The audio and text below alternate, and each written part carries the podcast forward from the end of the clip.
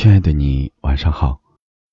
感谢在这个时间，你和我一起相守在红颜波语。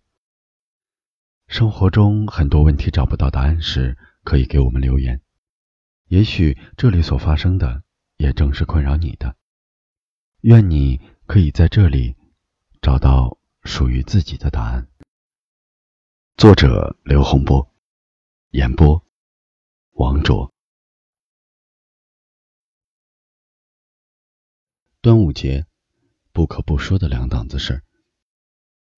从前有个小男孩，他是一粒米，妈妈总对他说要努力，要出人头地，就会有好事发生。然而成长总是忧伤的。喜欢的女孩要去国外留学了，立志成为一颗寿司。在失恋的第三十三天，小男孩决心找回自己。去寻找心中的那片海。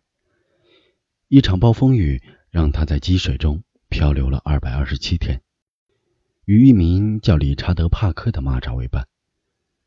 在一座小城，一位国王告诉他：“你已经能够完成自己的天命了。天命，就是你一直期望去做的事情。”终于，小男孩学会了放手，欢乐的融入米粒的海洋，成为一颗。完美的粽子。那么问题来了，端午节，你爱吃甜的还是咸的呢？第二档子是，老师问你最喜欢的诗人是谁？一同学曰屈原。老师问他为什么？他说，因为屈原最有良心，别的诗人一死就留下一大堆诗让我们背，屈原一死给我们留下三天端午假。全班静默三秒后，响起了经久不绝的掌声。在此，红颜波语祝大家端午节安康。